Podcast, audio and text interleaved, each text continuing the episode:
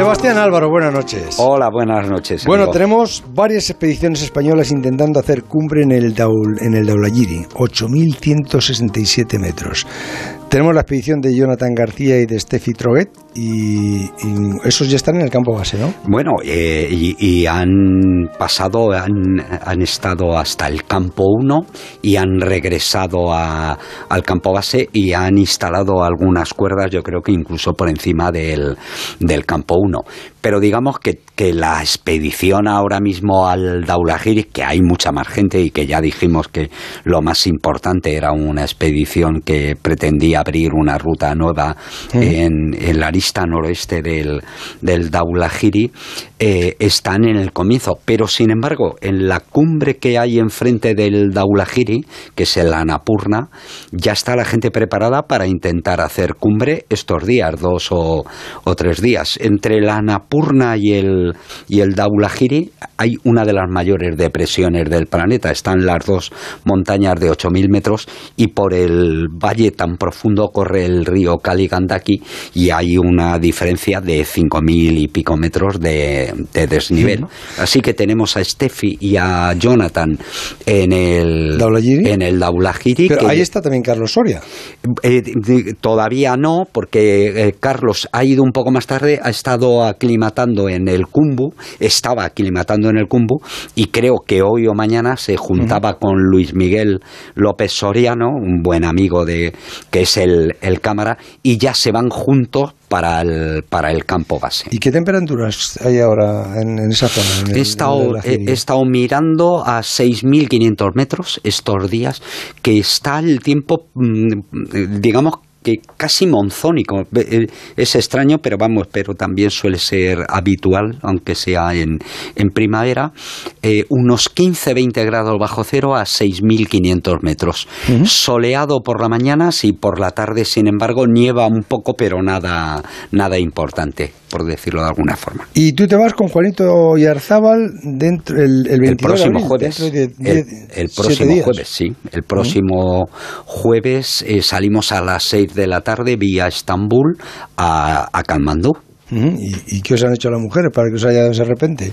Nuestras mujeres cuando nos vamos, Juanito y yo, están felices. Cohetes. Eh, eh, eh, como- Pero, como- como- pero ¿qué, como vai- qué vais a hacer en el, suponer. en el Everest los dos? Bueno, Juanito- margen de contaros historias. No, bueno, vamos a ver. Juanito va eh, trabajando, haciendo un trekking que lleva clientes, buenos amigos y además gente, mucha de ella con, con mucha experiencia en montaña, a hacer uno de los trekking más bonitos y digamos también más exigentes El de, trekking llaman del- a lleva- gente. Sí, 20, 20 personas aproximadamente. ¿Y los lleva hasta el Everest? ¿Hasta dónde? ¿Hasta el campo base? Em, em, enfrente del campo base, pero eh, digamos que se cruza, es un trekking que hace tres collados que hay que superar eh, 5.300 metros aproximadamente, luego te lanzas al campo base del, del Everest, pero eh, a medida que te acercas al campo base del Everest no ves la cumbre del Everest.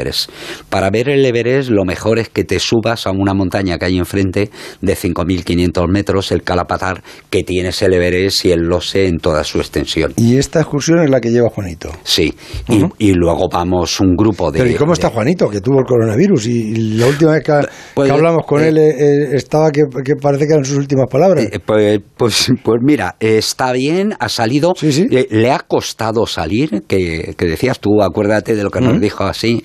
Joder, Sevitas, el, el, el oxígeno que no, que no he, Sí, he eso. tomado en eso, me lo estoy chupando en el, en el hospital.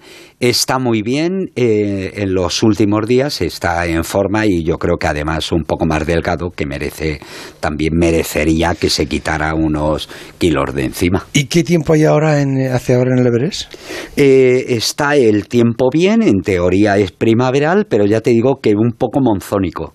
Así que eh, hay que aprovechar muy bien las mañanas porque por las tardes empeora el tiempo y, y puede incluso, claro, a una determinada altitud, a 5.000 metros o a 4.000 metros, ahora mismo que está la isóbara, eh, te puede nevar. ¿Y qué gente mm, lleváis? ¿Qué gente lleva, lleva Juanito, eh, Juanito Yarzábal al, al, Everest? ¿Esta gente que, que, que, se ha apuntado es una empresa que organiza sí. la excursión? Bueno, lo, y, lo, y- lo sí, sí. organiza Juanito, pone un, un anuncio en el Facebook y en unas semanas apuntan 40 personas. Y eso se lo organizará una empresa, supongo yo, ¿no? Bueno, eh, fundamentalmente la agencia de Nepal. Sí, sí. Hoy, hoy en día, esto ya lo hemos contado aquí. Pero ya, pero que que- son gente preparada, exigís Sí, claro. gente que- que- Ah, ¿Qué normas ponéis para que se puedan apuntar? No, hombre, lo, eh, eh, Juanito lo que dice es, vamos a hacer esto.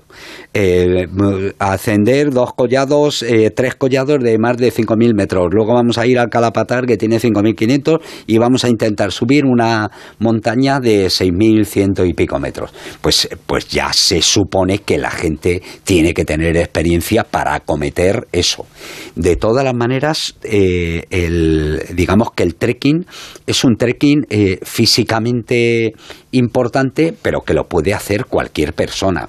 Subir a la montaña de 6.100 y pico metros que vamos a subir, el Island Peak, que es un clásico, eso ya es otra cosa, porque ahí tienes que llevar arnés, crampones, tienes que saber yumarear y utilizar las cuerdas, por decirlo de alguna forma. Así que lo normal me parece que eran no 20 o 21 personas que van de trekking y aproximadamente la mitad, 10 o 11, quieren intentar el monte de 6.000 y pico metros. Ya te contaré cómo, cómo nos Y sale. los que se apuntan eh, pagan la, la- la cantidad de dinero que esté establecida Sí. y eso qué les entra, qué les entra ahí, Prácticamente todo. todo, ¿no? prácticamente, es decir, el billete de avión eh, de Madrid, Estambul, Katmandú y vuelta, eh, seis noches de hotel en, en Katmandú eh, y luego todo el trekking, durmiendo, el alojamiento.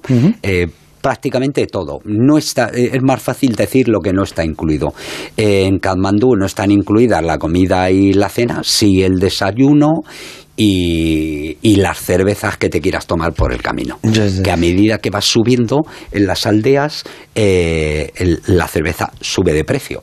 Es decir, tú el primer día pagas la cerveza a 300 rupias, eh, al día siguiente, como has caminado, te vale 500 y así cuando estás llegando al campo base del Everest, tiene precio de oro. La En el Everest un, una, una Mau fresquita, una Mao no, que no hay, pero bueno, pero hay una cerveza que no está mal, que, que hay una que me parece que se llama Everest y la otra... bueno, es igual, pero Ah, ¿cuánto no. cuesta? Mm.